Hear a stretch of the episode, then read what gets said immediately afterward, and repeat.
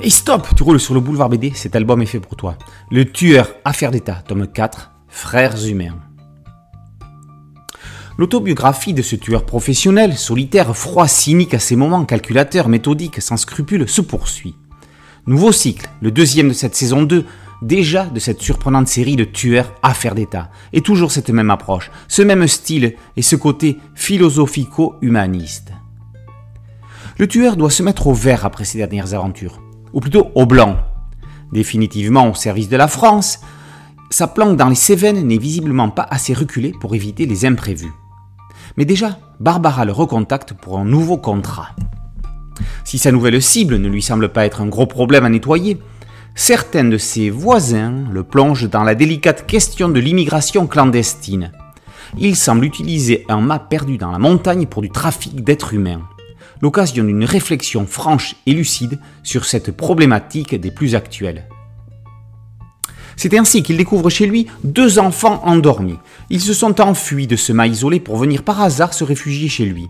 Les accueillir quelques jours, c'est dans ses cordes, bien que pas dans son éthique professionnelle. Mais plus, ce n'est pas vraiment son truc. Mais pour le tueur, la routine se poursuit.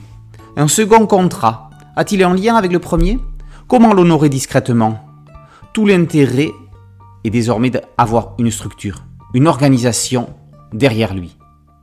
Et voilà que les deux gamins disparaissent, ou plutôt semblent avoir été récupérés par leur geôlier.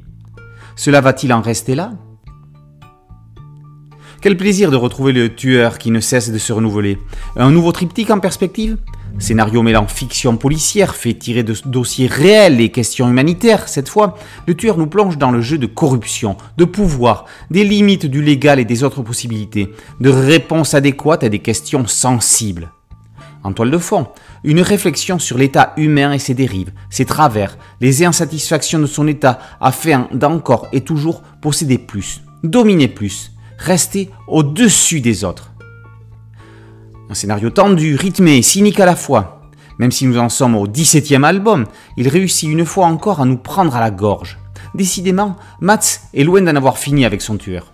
Après la corruption dans le monde politique, des populistes ambitieux, d'éventuels terroristes islamistes, voilà que Mats s'attaque maintenant à la traite humaine, à la pédophilie dans certains milieux. À nouveau, des réalités froides mises en page et décortiquées dans un thriller qui semble classique tout un art d'embarquer le lecteur vers des problématiques souvent actuelles et sensibles.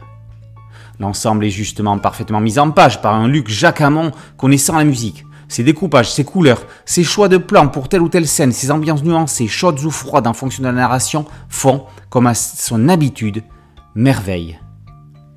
Bref, cet excellent tome du tueur relance la série vers de nouveaux horizons à nettoyer. Le tueur à faire d'état, tome 4, Frères humains, par Mats et Jacquamont, et par aux éditions Casterman.